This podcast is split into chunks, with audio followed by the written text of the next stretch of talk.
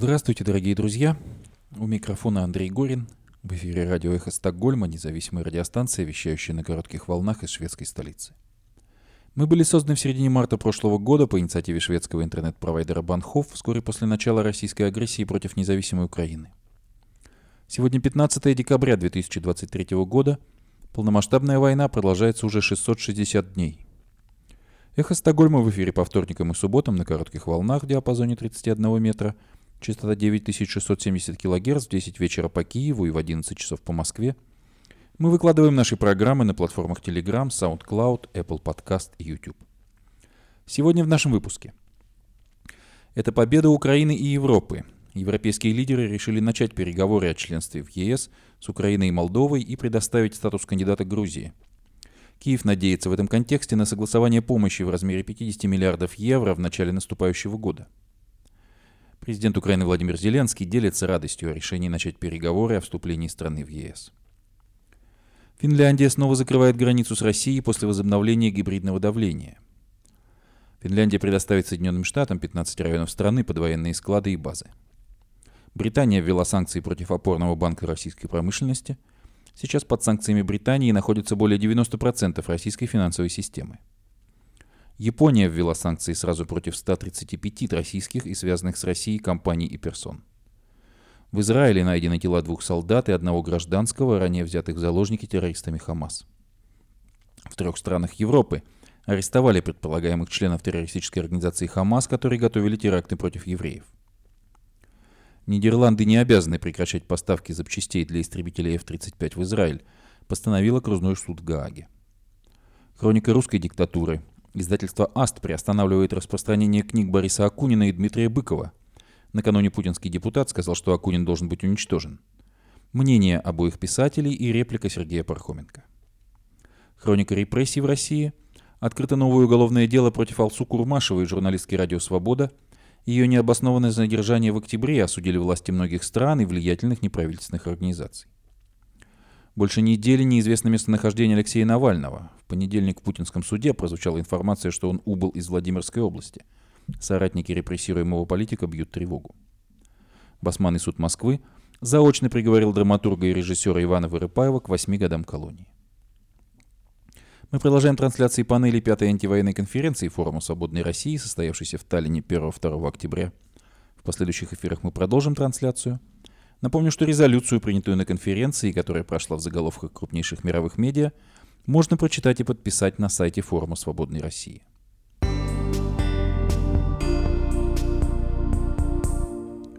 Это победа Украины и всей Европы. Такими словами председатель Евросовета Шарль Мишель объявил журналистам, что Европейский Союз решил начать переговоры о вступлении с Украиной и Молдовой. Европейские лидеры решили начать переговоры о членстве с Украиной и Молдовой и предоставить статус кандидата Грузии – Президент Украины Владимир Зеленский назвал решение, принятое на саммите в Брюсселе, победой своей страны и Европы. Президент Молдовы Майя Санду также сообщила о радости, которая доставила всей стране это решение. Украина и Молдова подали заявку на вступление в ЕС после того, как Россия начала полномасштабное вторжение в Украину в феврале 2022 года. Обеим странам был предоставлен статус кандидата в июне прошлого года. Украина была главной темой саммита 27 стран ЕС, начавшегося 14 декабря в Брюсселе. Там должны были принять целый ряд решений в отношении этой страны, противостоящей российской агрессии. Утвердить поправки в бюджет Евросоюза, рассчитанные до 2027 года, и вписать в него около 50 миллиардов евро экономической помощи Киеву. Также внести в бюджет до 20 миллиардов военной помощи Украине. И, наконец, направить Украине приглашение к переговорам о присоединении к Евросоюзу. Большинство стран поддерживали это решение, однако у премьер-министра Венгрии Виктора Орбана была особая позиция – Перед началом саммита он заявил о ней еще раз. Украина не выполнила предварительные условия для начала переговоров, а участвовать в финансировании помощи Киеву Будапешт не желает. Помощь Украины также превратилась в объект межпартийной борьбы в Вашингтоне, что задерживает ее утверждение на неопределенное время и ставит под вопрос перспективы новых поставок вооружений в будущем. В начале саммита президент Украины Владимир Зеленский обратился к лидерам ЕС по видеосвязи, и его слова звучали тревожно – Десять лет назад в Украине люди поднялись под флагами Евросоюза. Для них это было символом истины, и это должно оставаться таковым. Я прошу вас сегодня об одном, не предавайте народ и его веру в Европу. Если никто не верит в Европу, что поможет Европейскому Союзу выжить? Люди в Европе не увидят никакой пользы, если Москва получит пропуск от Брюсселя в виде негатива в отношении Украины. Путин наверняка использует это против вас лично и против всей Европы. Не давайте ему эту первую и единственную победу. Европа должна победить, соглашения должны соблюдаться, а слова должны иметь значение. В июне 2022 года 27 стран Европейского Союза, в том числе Венгрия, предоставили Украине статус кандидата на членство в Союзе. Но это только начало долгого пути, который может занять много лет. Предложение пригласить Украину к переговорам Еврокомиссия мотивировала тем, что Украина выполнила 6 из 7 предварительных условий для начала переговоров. Венгрия это оспаривает и утверждает, что комиссия намеренно занизила требования для Киева. Президент Украины Владимир Зеленский и президент Венгрии Орбан в воскресенье встречались в Буэнос-Айресе. Украинский президент позже назвал этот разговор максимально откровенным. В дипломатическом языке так обычно говорят тогда, когда между сторонами имеются очевидные разногласия – до саммита ЕС Киев постарался лишить Орбана части аргументов. 8 декабря Верховная Рада Украины приняла, а президент Зеленский подписал четыре евроинтеграционных, как их называют в украинских СМИ, закона. Три расширяющих полномочия, ресурсы и самостоятельность антикоррупционных органов и один о защите прав национальных меньшинств, предусматривающий в частности восстановление обучения на венгерском языке в школах Закарпатья, где карпатно проживает венгерское меньшинство – в Будапеште, правда, заявили, что этого все равно недостаточно, и до восстановления всех прав, которыми этнические венгры в Украине пользовались до 2015 года, еще далеко. Еврокомиссия предложила внести в бюджет 33 миллиарда евро в виде кредитов Украине и еще 17 миллиардов в виде грантов. Венгрия возражала и против этого тоже, но еще накануне саммита еврокомиссар по бюджету Йоханнес Хан выражал уверенность, что ее удастся убедить. Перед самым саммитом 12 декабря венгерский парламент проголосовал за закон, наделяющий, как считается, суды большей независимостью, после чего Еврокомиссия разблокировала 10 миллиардов евро из фондов для Венгрии. Там отрицают, что это как-то связано с грядущими решениями о бюджете. Поправки в бюджет, предложенные комиссией, предусматривали дополнительное финансирование других программ, которые правительство Орбана считает более ценными для себя, в том числе укрепление внешних границ для борьбы с проникновением нелегальных мигрантов – а также выплаты третьим, не состоящим в ЕС странах, за удержание мигрантов, стремящихся в Европу на своей территории. К таковым относится в частности Турция, чей президент Реджеп Таип Эрдоган является одним из главных политических союзников Орбана. Киев надеется на согласование помощи в размере 50 миллиардов евро в начале грядущего года. Министерство иностранных дел Украины заявило, что приветствует решение об открытии переговоров по вступлению в Евросоюз, принятое в Брюсселе накануне – а также выразила надежду, что финансовая поддержка со стороны ЕС продолжится, и пакет в размере 50 миллиардов евро, который был заблокирован в Венгрии, будет согласован в начале следующего года.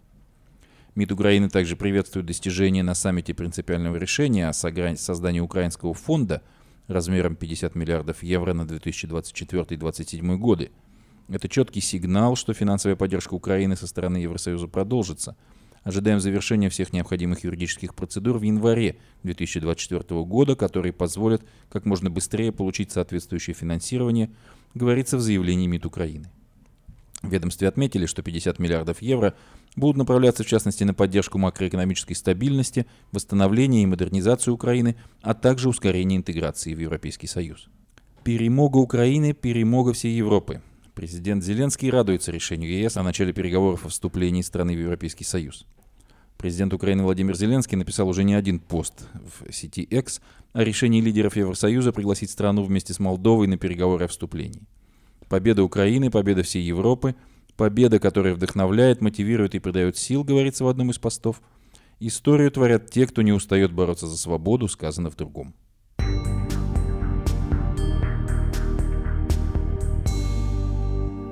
Власти Финляндии решили вновь закрыть границу с Россией. Финляндия снова закрывает границу с Россией, объявила министр иностранных дел страны Мария Рантанин. Погранпереходы Валима и Ниирала открылись по специальному решению финского правительства только в четверг, но будут закрыты в 20 часов вечера в пятницу. В середине января финские чиновники вновь оценят обстановку на границе и примут решение о режиме работы погранпереходов. В четверг КПП работали со значительной нагрузкой. По сообщению очевидцев, больше очередей было на финской стороне границы – в Нейрала многие машины стояли по 3-4 часа. Очевидцы отмечали, что в российскую пограничную зону приезжали мигранты из третьих стран, и, как раньше, из машин им выгружали велосипеды, на которых они потом добирались до границы. Очевидно, что проявления нелегальной миграции возникают под влиянием другого государства, заявила финский министр. По ее словам, ситуация вернется к нормальной только после того, как поток людей, пытающихся въехать в Финляндию с нарушением закона, сократится. С российской стороны сообщили, что границы российские власти пропускали не всех. Власти Карелии отчитались о задержании нескольких иностранцев с просроченными российскими визами. На финской стороне к вечеру было принято около 70 заявлений с просьбой об убежище, большая часть на южном погранпереходе Валима. Это число меньше, чем в самые напряженные дни в середине ноября, однако гораздо выше, чем до миграционного кризиса, который начался на границе осенью этого года. Аномальный наплыв мигрантов стал причиной закрытия всех погранпереходов между Финляндией и Россией в конце ноября. Тогда финские власти уже заявляли, что Россия поощряет волну миграции, желая таким образом дестабилизировать обстановку в Финляндии.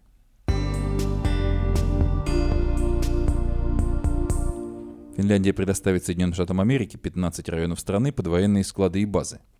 МИД Финляндии сообщил о намерении подписать с США соглашение об оборонном сотрудничестве, которое позволит американским военным разместить свои базы, склады, вооружения и контингент в 15 военных районах страны. В них входят в том числе военно-морские и авиабазы, гарнизоны и тренировочные полигоны. Соглашение подпишут 18 декабря в Вашингтоне.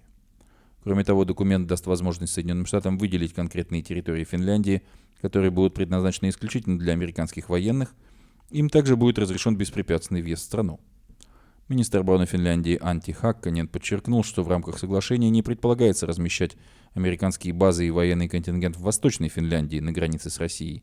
При этом он отметил, что соглашение послужит гарантией безопасности для Финляндии от крупнейшей армии мира. Помимо членства в НАТО, это довольно жесткий сдерживающий фактор для нашего соседа. Никто не смеет оказывать на нас военное давление или дестабилизировать ситуацию, заявил финский министр. Финляндия присоединилась к НАТО в апреле этого года. Швеция, которая подала заявку одновременно с ней, в прошлом мае все еще ожидает одобрения со стороны Венгрии и Турции.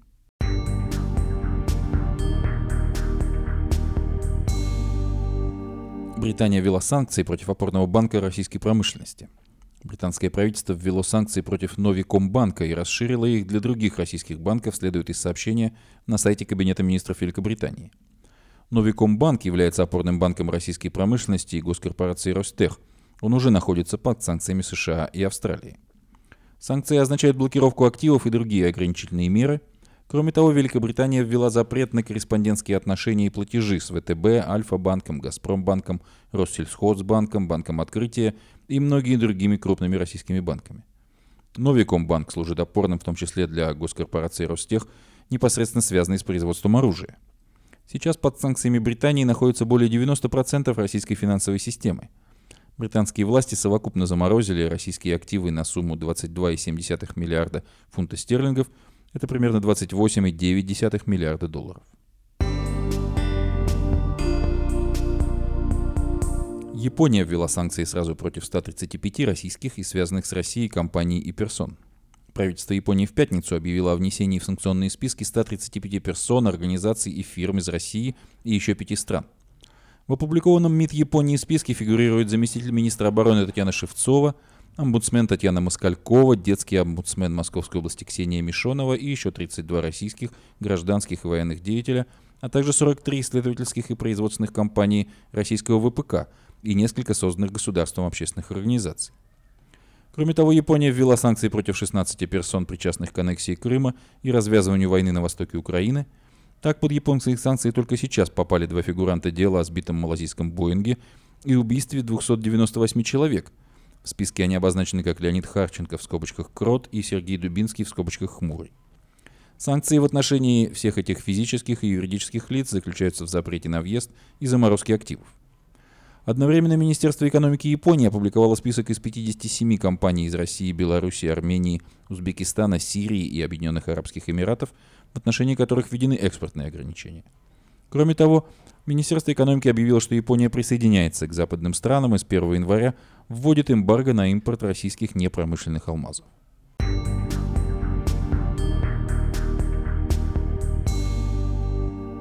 В Израиле найдены тела двух солдат и одного гражданского, взятых ранее в заложники террористами Хамас. Армия обороны Израиля заявила, что военные обнаружили тела двух израильских солдат, которые были взяты в заложники во время атаки террористической организации Хамас 7 октября. Ник Бейзер, 19 лет, дежурил на базе армии обороны Израиля на контрольно-пропускном пункте Эрис на границе сектора Газа и Израиля, когда было совершено нападение. Рон Шерман, которому также было 19 лет, был взят в заложники рядом с границей с Газой, где располагалось его подразделение.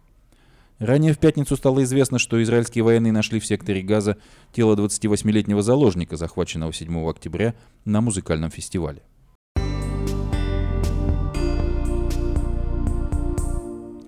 В трех странах Европы арестовали предполагаемых членов террористической организации «Хамас», которые готовили теракты против евреев.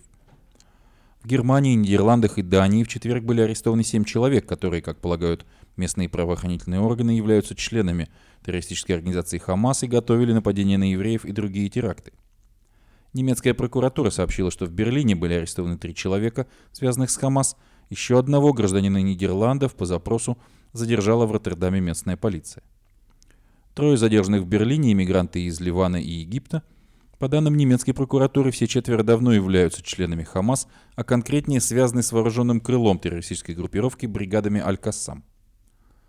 Террористическая организация Хамас, фактически управляющая сектором Газа, запрещена в европейских странах как террористическая организация. В заявлении прокуратуры Германии, в частности, говорится, что один из арестованных получил из Ливана от руководства Хамас задание найти тайник с оружием, сделанный членами Хамас некоторое время назад.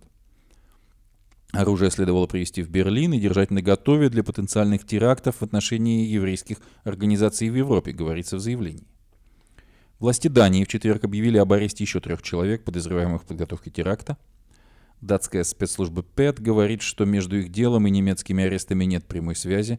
Кроме того, датчане не говорят публично, что их арестованные связаны с Хамас. Глава ПЕТ Аня Дальгард Нильсон сказала лишь, что данная угроза терактов была связана с войной в секторе Газа, с сожжениями Корана в Дании и Швеции, а министр юстиции Петер Хумельгард заявил, что это дело подтверждает, что евреям Дании угрожает опасность. Кроме того, шеф-инспектор датской полиции Флеминг Дрейер сказал журналистам, что в ходе следствия, увенчавшегося этими арестами, была раскрыта международная сеть из людей, готовивших теракты, и притом связанных с обычными в кавычках преступными группировками. Офис премьер-министра Израиля заявил, что все семеро арестованных собирались действовать в интересах Хамас.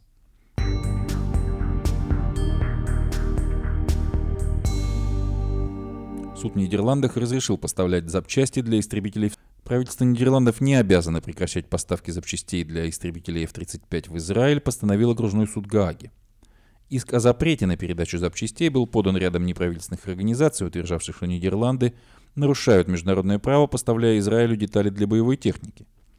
В иске говорилось, что Израиль использовал истребители для атак в секторе Газа, жертвами которых стали в том числе мирные жители, которые могут быть квалифицированы как военные преступления, по их мнению. Предотвратить предполагаемые нарушения было важнее, чем исполнить коммерческие или политические обязательства Нидерландов перед союзными странами. Правительство в Нидерландах ранее заявило, что при принятии решения взвесило ситуацию и учло право Израиля на самооборону. Как пишет агентство Reuters, судьи согласились, что истребители, скорее всего, участвуют в бомбардировках Газы. Вместе с тем суд может вынести решение только по вопросу о том, провело ли правительство Нидерландов разумную оценку ситуации перед тем, как разрешать поставки, и здесь суд в Гааге нарушений не нашел.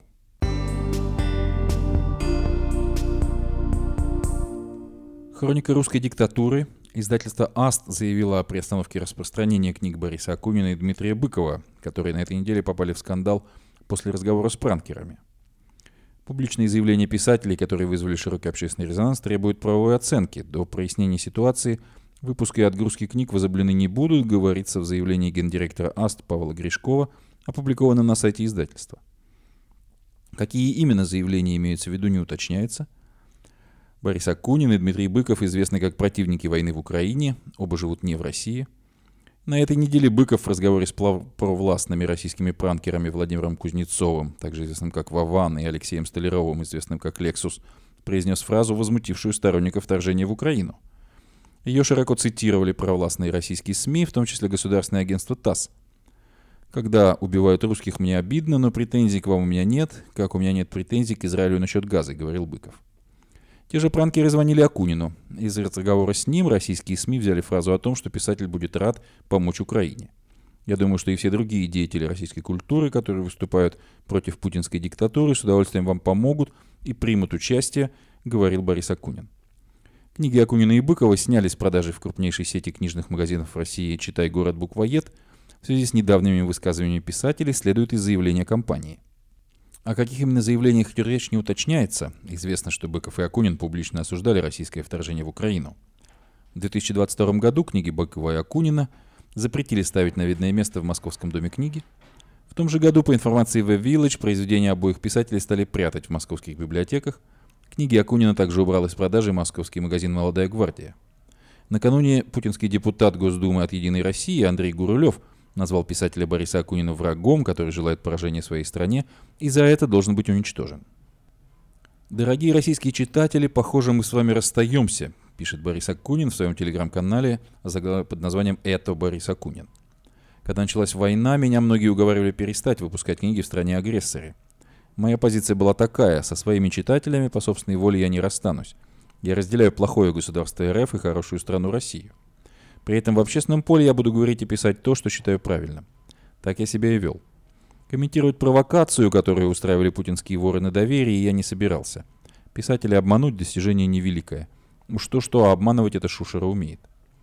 В разговоре с клоунами, которые прикидывались украинцами, я говорил то же, что говорю и пишу публично, а именно, я считаю путинский режим преступным, я считаю развязанную им войну преступной, я считаю действия российской армии преступными, Поражение Путина станет победой России. Россия станет свободной только если демосквизируется, то есть превратится в настоящую федерацию. Украина имеет право отвечать ударом на удар. Я помогал, помогаю и буду помогать украинцам. Но сегодня издательство АСТ, публикующее в России основную часть моих книг, объявило, что оно приостанавливает в кавычках выпуск и распространение моих книг. И это проигнорировать я уже не могу, поскольку дело касается не нишевой аудитории ФСБшных шулеров, а моих многочисленных российских читателей. Напечатано, но, видимо, не выйдет в РФ в свет книга «Мой календарь», сверстан, но, видимо, не выйдет в РФ десятый том моей истории российского государства, посвященный ленинско-сталинской эпохе, написан и, видимо, не выйдет в РФ билетристический роман «Москва-Синьцзин», сопровождающий десятый том. Что же значит эти книги будут опубликованы где-нибудь на территории свободы? Вы сможете купить их в электронном виде. Спасибо путиноидам за рекламу. Дорогие читатели, если мы прощаемся, то на время, до тех пор, пока вы остаетесь под властью диктатуры. До встречи, надеюсь, скорой. Искренне ваш, Григорий Чхартишвили, Борис Акунин. Писатель Дмитрий Быков сообщил, что издательство «Аст» не предупредило его о приостановке выпуска его книг. Издательство меня ни о чем не извещало, но я благодарен ему и за то, что оно продолжало меня издавать два года после отъезда – Обычно, по крайней мере в СССР, эмигрантов переставали печатать сразу, сказал он. Я никогда не жил на книжные гонорары, зарабатывая журналистикой и педагогикой.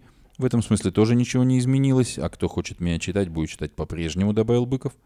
Точно так же, как в начале 80-х все мы читали Аксенова и слушали Галича, простите за лесную аналогию. От того, что запрещали читать Некрасова и Аксенова, не стали больше читать Сафронова и Бубенова. А Набоков вопрос о своих русских читателей вообще относил к области метафизики и юмора. «Давно пора понять, что запретить книгу невозможно», — говорил Дмитрий Быков. Журналист Сергей Пархоменко отреагировал на произошедшее с книгами Бориса Акунина и Дмитрия Быкова в своем телеграм-канале Пархомбюро. Григорий Чхартишвили, он же Борис Акунин, обратился к своим читателям по поводу сегодняшнего решения издательства «Аст» приостановить выпуск и распространение его книг и еще книг Дмитрия Быкова, пишет Сергей Пархоменко. Книги до сих пор оставались в России в меньшей степени затронуты военной цензурой и идеологическими преследованиями, чем другие сферы коммуникации. Ну вот где-то вблизи диктатора принято решение и их взять под жесткий контроль. Так что сегодняшняя новость про издательство АСТ только начало большого процесса.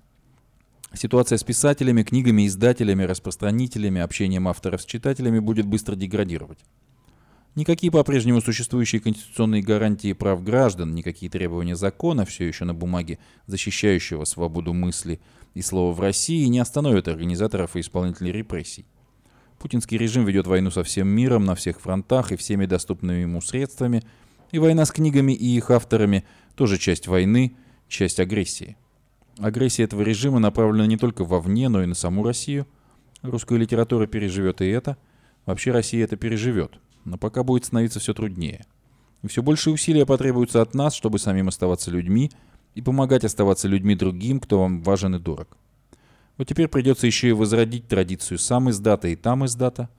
Мы сопротивляемся войне, и на этом участке войны тоже будем сопротивляться, пишет Сергей Пархоменко.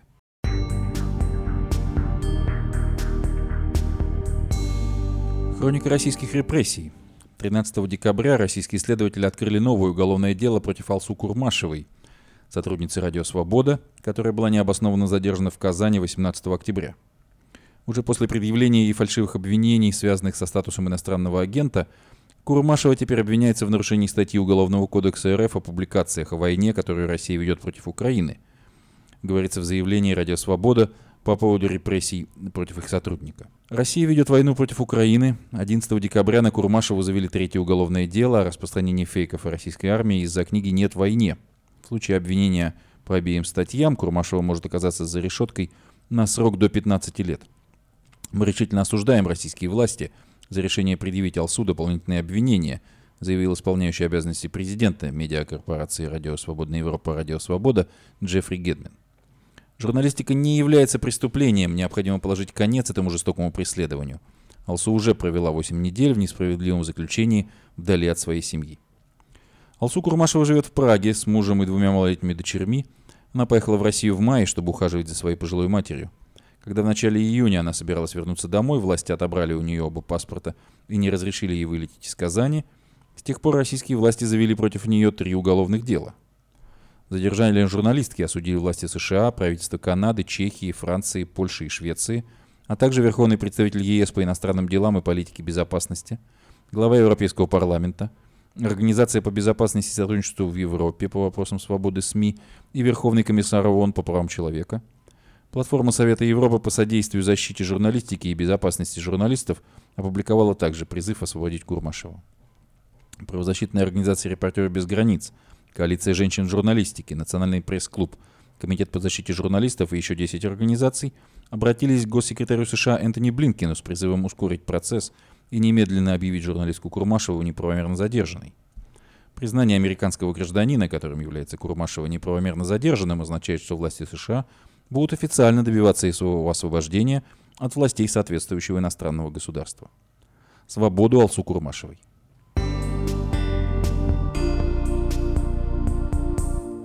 Больше недели неизвестно местонахождение Алексея Навального. Навальный убыл из Владимирской области, сообщили в путинском суде. Во время заседания суда по одной из жалоб Алексея Навального прозвучала информация о том, что политик переведен в колонию, расположенную за пределами Владимирской области. Соратники Навального уже больше недели бьют тревогу, потому что не могут понять, где он находится.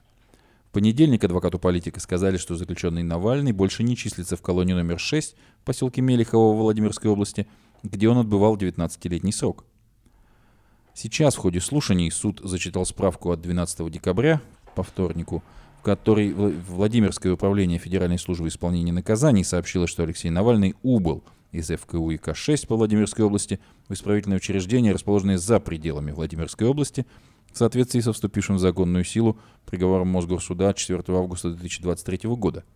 О прибытии Навального будет извещено в рамках действующего законодательства, сказано в издевательской справке. Заседание суда в итоге перенесли на понедельник до выяснения местонахождения Навального Алексея Анатольевича.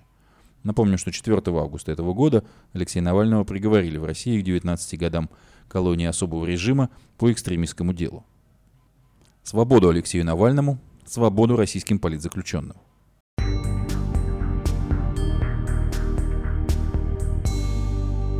Режиссера Ивана Вырыпаева заочно приговорили к 8 годам колонии – Басманный суд Москвы заочно приговорил драматурга и режиссера Ивана Вырыпаева к восьми годам колонии общего режима по делу о военных фейках. Накануне обвинение запрашивало для него 10 лет колонии общего режима. В мае этого года драматурга Вырыпаева арестовали заочно, он давно покинул Россию и живет в Польше. Поводом для уголовного преследования стали его интервью и выступления. Адвокат драматурга говорил, что его подзащитный брал информацию из открытых источников и просил суд вернуть дело в прокуратуру. В мае 2022 года, после начала войны в Украине, ВРПФ обратился к российским театрам, которые ставили его пьесы, с предупреждением о том, что будет перечислять авторские вознаграждения за постановки в фонды помощи украинским беженцам.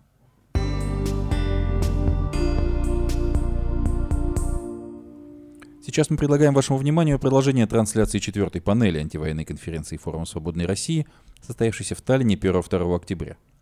Дискуссионная панель «Экономика войны. Социально-экономические последствия для России и мира». Агрессия дорого обходится России.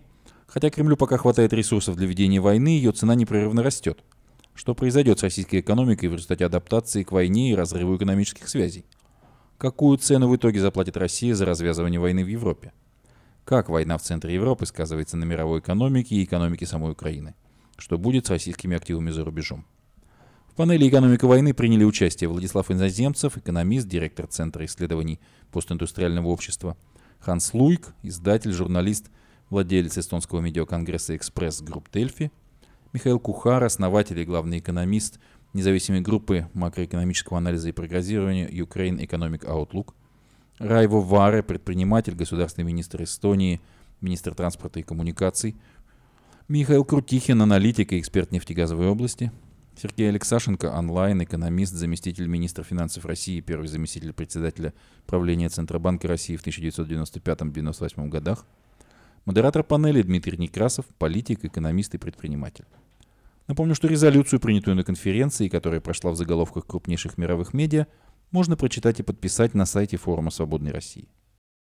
Я, кстати, не отрицаю вины Украины э, в вопросе Приднестровья потому что Украина, как минимум э, в период президентства Кучмы, была практически военным союзником России, в, которая ну, позволяла содержать это квази-государство на территории Молдовы, которое мешало, как, как гнойная рана на ее теле, мешало ей экономически развиваться все эти 30 лет.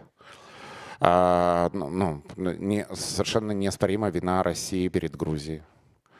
А, второй вопрос. А, санкции не снимутся в один день. Возможно, э, санкции на... Э, помните, э, санкции на и Лугара были сняты только, ну, уже там чуть ли не через 10 лет после распада СССР. В...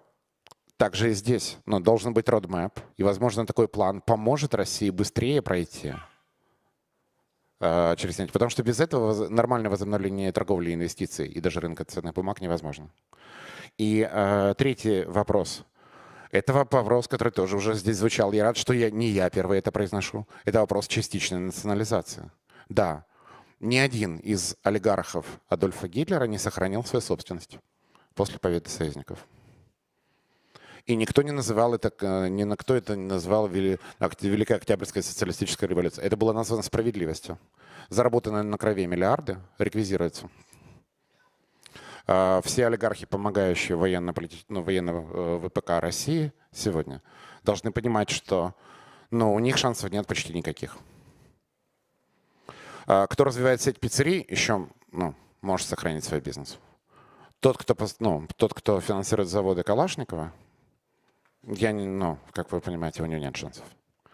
А, как вы понимаете, грань очень тонка. И э, желательно бы прописать эти критерии заранее. Потому что сейчас в этот момент напрягся каждый, нет, не каждый второй, каждый первый российский, не просто олигарх, а вообще среднего уровня предприниматель, слушающий эту трансляцию. Думаю, стоп, что они там сделают за критерии? Ну, они, они там сейчас наделают критерии, что еще и меня коснется. Это надо, я уверен, что это следует делать публично. Это должны делать не украинские экономисты, а российские, американские, европейские, все вместе. Очень публично, еще раз подчеркиваю в общей авторитетной рабочей группе. А, это должно обсуждаться, в том числе с русским бизнесом.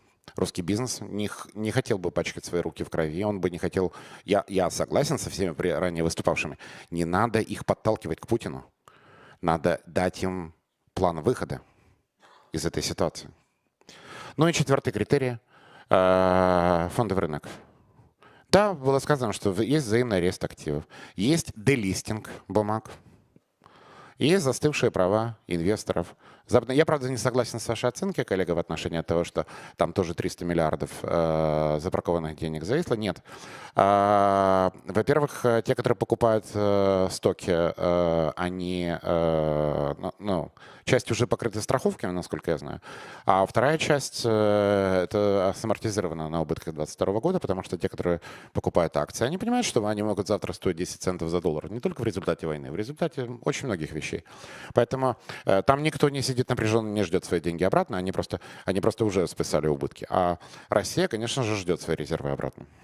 А, у меня есть только одна, ну, есть еще много идей, о которых я не скажу сегодня публично, но есть одна главная, о которой я не могу сказать, потому что я сказал, что эта работа должна быть публичной. Эта работа является дич, дико важной для будущего России, чтобы не пришли у вас активисты уличные к власти, как иногда у нас.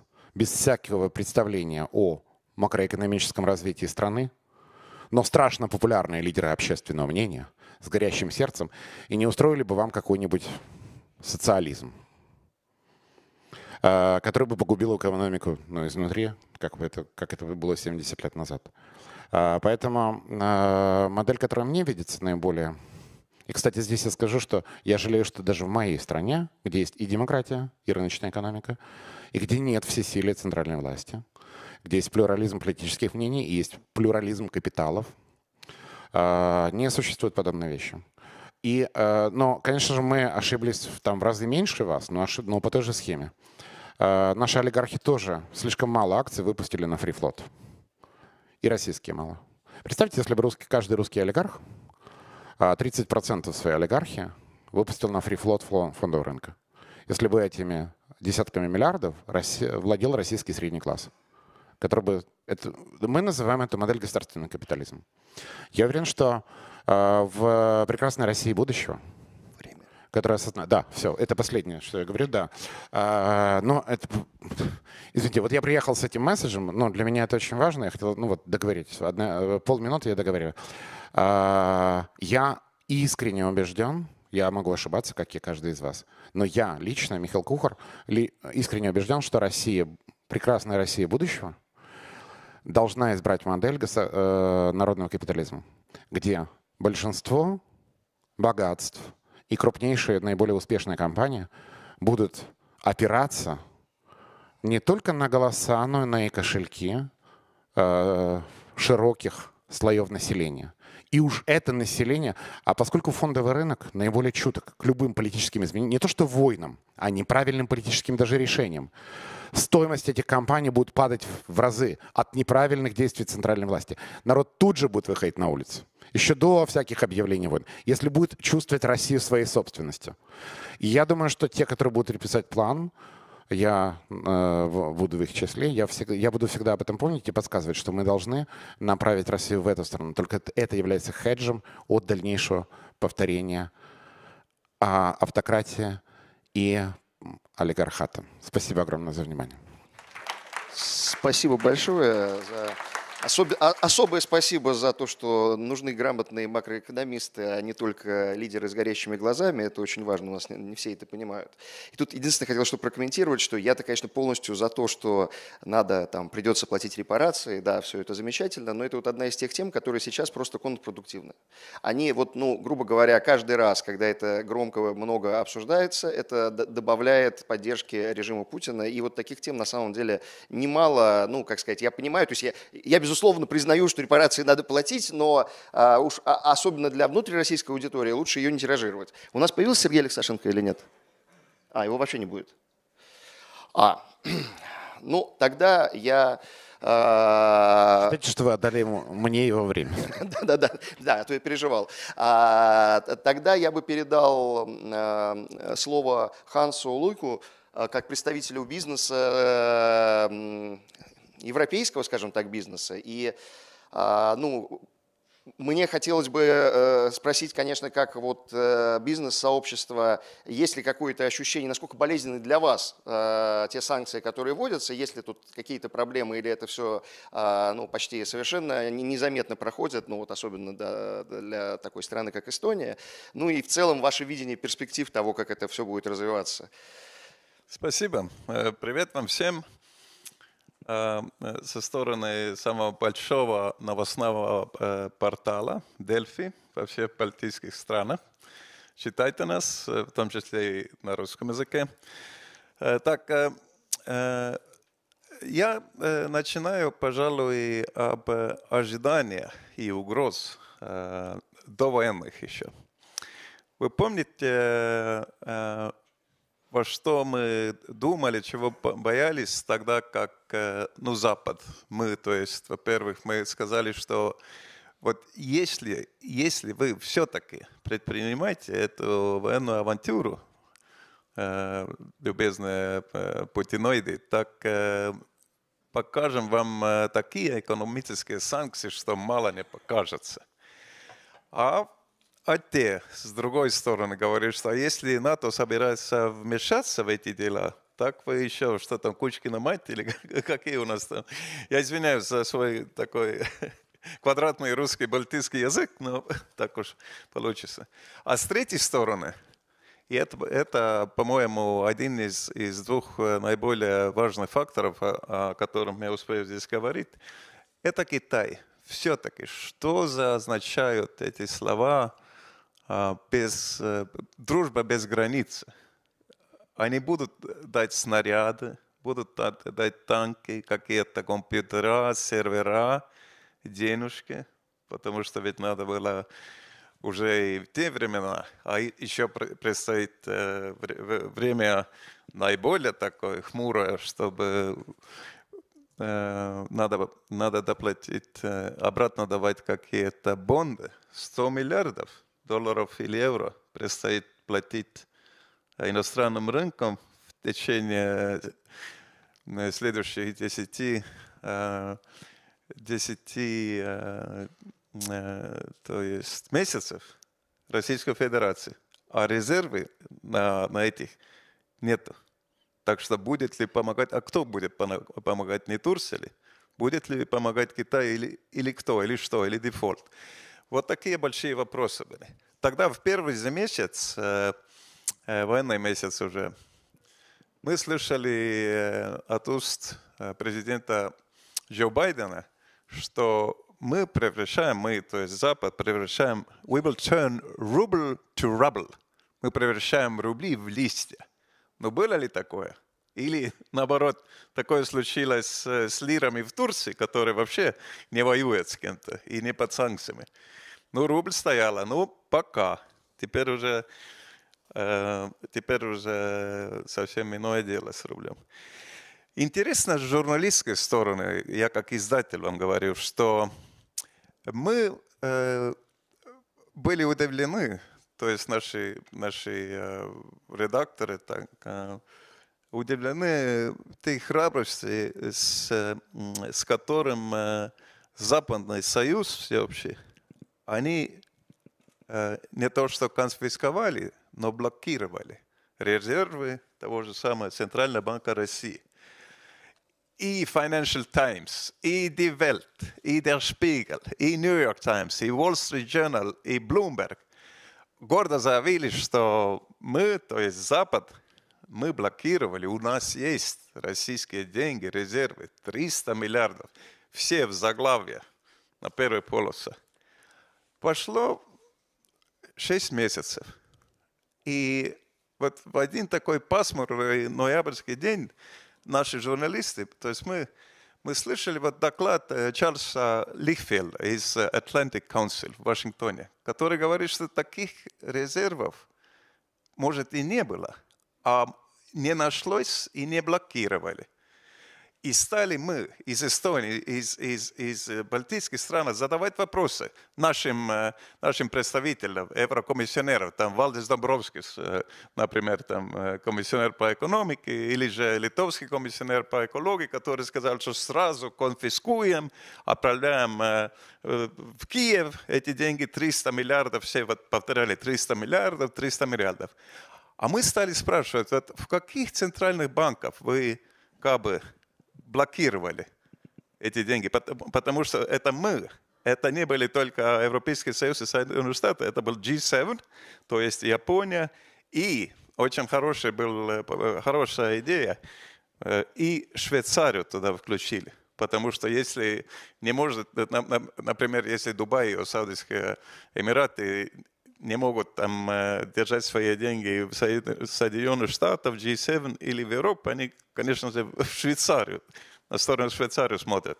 Швейцария после того, скоро после того, а, заявляла, что мы никаких чужих денег конфискировать, реквирировать не будем, поскольку наша Конституция этого не, не предвидит такого. Все. Тогда, 30 ноября прошлого года, Урсула фон дер Лайен, наш президент нашего Евросоюза, сказал, что да, эти 300 миллиардов у нас под контролем. Это не только резервы Центрального банка, но помогите мне, этот э, фонд национального развития, то ли, ну, российский, да, вот, э, эти, которыми этими деньгами тоже управляется Эльвира Набиуллина, финансовый гений. Ну, не только э, деньги банка, но эти деньги этого фонда там были. И Урсула фон Лайн сказала, что мы тщательно работаем, эти деньги будут передаваться Киеву, чтобы восстанавливать вот, то, то, что творилось с российской армией. Так, очень было у нас трудно кое-кого заставить ответить на, ваши, на наши вопросы. Даже премьер-министр Эстонии Кая Каласа, который тоже бодро заявил, что да, конфискуем и отправляем украинцам, ну, конечно же, кому же еще. Как, где у вас есть деньги, где они арестованы, заблокированы, в каких центральных банках никто ничего не ответит. И кроме того, к нам приезжала в Тайлин, какое счастье, комиссионер по ценностям и прозрачности, the Commissioner of Values and Transparency of European Union из Чехии Вера Юрова. Очень э, благодарны были нашему Министерству иностранных дел за возможность Веры Юрова спрашивать. Вот мы, в том числе и наш эстонский бывший министр иностранных дел Урмас Поэт, теперь, теперь MEP, member of Europarlament, открыто спрашиваем, где, каких счетах, в каких, в каких, на каких континентах есть эти деньги. Никто ничего не ответит. Пожалуйста, уважаемый комиссионер по прозрачности, введите какой-то порядок. 60 э, э, парламентариев из, э, из Европарламента писали письмо, объясните, пожалуйста, что творится. Господин МакГиннес, наш финансовый комиссар в Европе. Ничего. Оказывалось, центральные банки Европейского Союза, ну и, и G7 в том числе, но я, я больше знаю об э, Европейском Союзе, потому что косвенно нам дали, конечно, из Брюсселя дали, дали нам все-таки знать, в чем дело. Они не должны вообще декларировать по закону. Они самостоятельны. Какие резервы какого агрессора, в каком объеме они держат, декларировать они не обязаны. Так что им и заставили более чем год после э, блокирования этих миллиардов в 11 э, пакете санкций банков Евросоюза заставили Э, рапортовать, какие деньги, каких, каких агрессоров у них, э, ну, странах, которые признаны агрессором, у них, они держат там. Значит, э, есть несколько, наверное, вариантов. Я думаю, вы, вы конечно же, господин Иноземцев или, или, или другие участники этого, этой панели, знаете, больше об этом. Есть э, э, выдвижены несколько э, решений к вопросу, как этих денег все-таки представить Украине. Во-первых, какие-то, как это по-русски, interest, как, да, какие-то проценты от этих денег уже Бельгия и другие страны перевели, но маленькие, миллионы, а миллиардов не идет дело. А мы ведь все видим, настолько трудно уже добиваться от Конгресса Соединенных Штатов, хотя 6 миллиардов. Или в Еврокомиссии еще добавить на, на помощь там, на гуманитарную или поддержку украинского бюджета полтора миллиарда. Очень-очень затрудняются все эти процессы. А там 300 миллиардов. Окей, допустим, что нашли, устанавливали 200 10 миллиардов, может быть. Но эти же можно на, на восстановление там электростанций, там инфраструктуры, мостов, там больниц. Э, есть одно нам стало ясно порталу Дельфи, который мы впервые, в общем, поставили такой вопрос, громадный вопрос, по-моему. А Financial Times, Bloomberg, Wall Street Journal, New York Times, The Spiegel – они что-то объяснили, о чем они говорили вообще, 300 миллиардов, отнимаем там. Нет, они не обращали внимания. Как-то Чарльз Литвелл мне говорит, что им, наверное, стыдно вот стать объяснять, что наши эти заглавия только стояли, только исходили от слов Эльвиры Набиуллина. Ну, кто же, кто же должен э, обязательно вот поверить, что говорит э, э, начальница, президент Центрального банка агрессивной путиноидской страны. Так, ясно то, на этом я заканчиваю, наверное, что конфисковать этих денег, наверное, центральные банки не будут, чтобы не вредить как, какой-то престиж интернациональной финансовой системы как, как такого.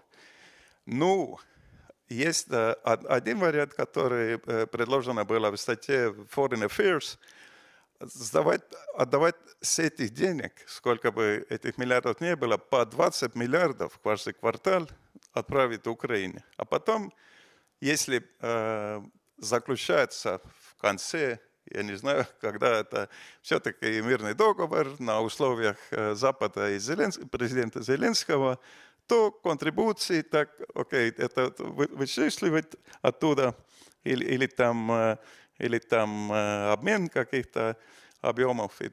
А есть другой, по-моему, вы, наверное, же хотите дискутировать, по-моему, более такой яркий выход от этого.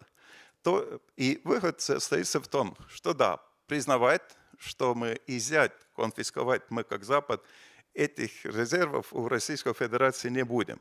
Но мы будем их возвращать в рамки мирового договора, тогда уж видно будет, а до сих пор мы это будем, как это, коллат, ну, поставить как гаранты, коллатеризировать, или что-то, извиняюсь, еще. А представляете бы, при каких обстоятельствах у меня э, был бы очень плавный русский язык. Может, не таких бы дружливых обстоятельств. Так что, извините еще раз, вот такой мой русский язык. То есть отсюда должен э, э найти выход.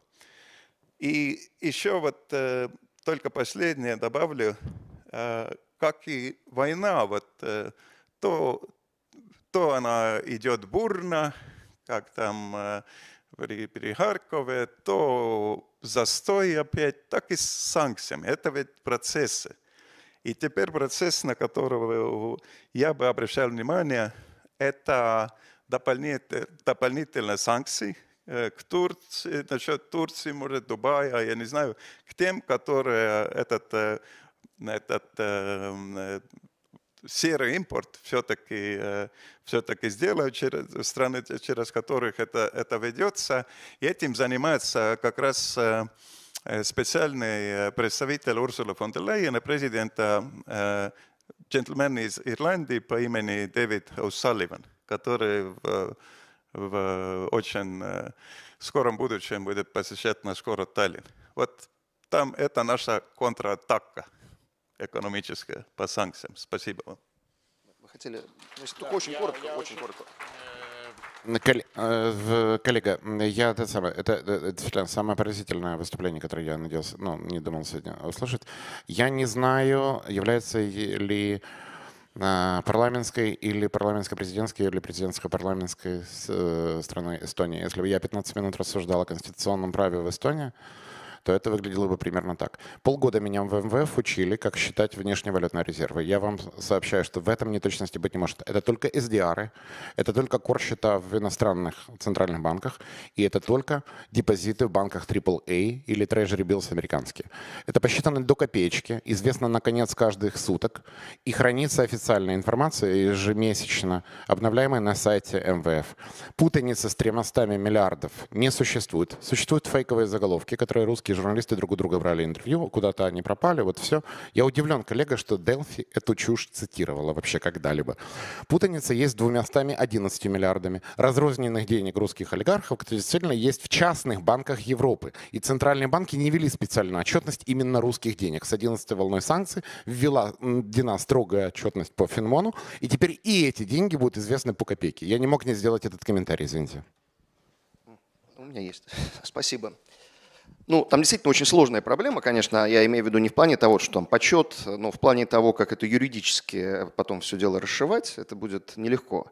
А, а, я хотел бы ну, передать слово Михаилу Крутихину и скажем так, у меня тут два, как бы две подводки. Да? Одна из них, мы с вами, как немножко противоположно все время подходим к ну, рассказам об информации о российской экономике, то есть вы больше склонны, как правило, скажем так, сгущать краски и говорить о российском ну, нефтяном секторе несколько ну, более негативно, чем, скажем так, чем часто реально потом происходит, ну и в частности, там, в прошлом году давали прогнозы очень ну, большего по масштабу падения, скажем, там, там на 56% нефти там, и так далее и тому подобное. И у меня вот, э, вот мой, конечно, такой вопрос, он передо мной все время самим стоит, и мне как раз именно поэтому хотелось его вам задать, насколько ну, вот, правильно, э, ну то есть, условно говоря, на мой взгляд, э, все эти часто алармистские вот заголовки о том, что завтра там российская экономика помрет, нефть, газ, все умрет, а, э, они порождают ложные надежды и приводят к неправильным решениям, в том числе, ну, как бы среди, э, ну, и, и в Украине, и среди российской оппозиции и так далее. То есть я, мы, мы, все, мы все хотим услышать такие прогнозы, мы все, мы все всегда в это, а, э, ну, хотим в это верить, но в реальности часто, очень часто разочаровываемся. Это одна часть моего вопроса. А вторая, она, конечно, связана непосредственно с, ну, скажем так, э, что вы видите действительно с э, российским э, рынком, ну, экспортом российской нефти? А, то есть, ну, мы понимаем, что, по сути, с точки зрения доходов бюджета, нефть это ну, почти в 10 раз больше, чем газ. А, то есть, из чистых доходов. То есть, газ, понятно, с газом все, мы все поняли, но, по сути, бюджет, бюджет держит, держится на нефти. Вот вы на, на ближайшие, там, два, если мы говорим про длинные, то есть, понятно, что там потолок не работает, но, с другой стороны, он все равно увеличивает издержки, для российских экспортеров это, э, то есть он, он не работает так, как планируется, но наносит удар. А, э, тем не менее, вот вы, если говорить о перспективе там двух-трех лет, о горизонте э, таком, а, что вы видите относительно экспорта российской нефти, объемов и нефтепродуктов, что с ним будет происходить? Вот,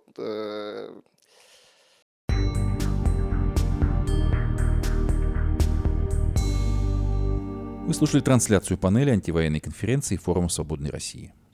А наша сегодняшняя программа подошла к концу. Напомню, что «Эхо Стокгольма» в эфире по вторникам и субботам на коротких волнах в диапазоне 31 метра, частота 9670 кГц, в 10 вечера по Киеву и в 11 часов по Москве. Мы выкладываем наши программы на платформах Telegram, SoundCloud, Apple Podcast и YouTube. Всего вам доброго, до новых встреч в эфире. С вами был Андрей Горин. До свидания.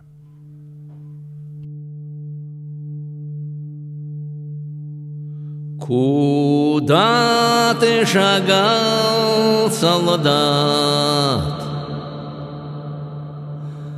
Куда посылали?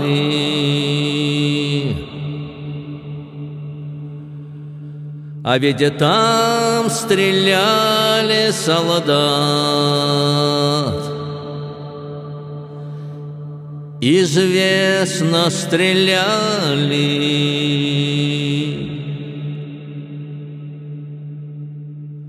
Кому присягал солдат? Царю да народу.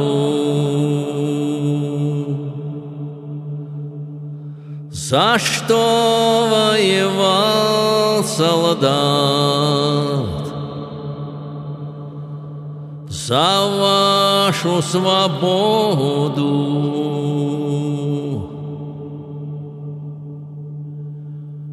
Куда ты попал, солдат? Под бомбы, под пули. А ты не знал, солдат, Убитый в бою солдат, Забытый в раю солдат, Тебя обманули.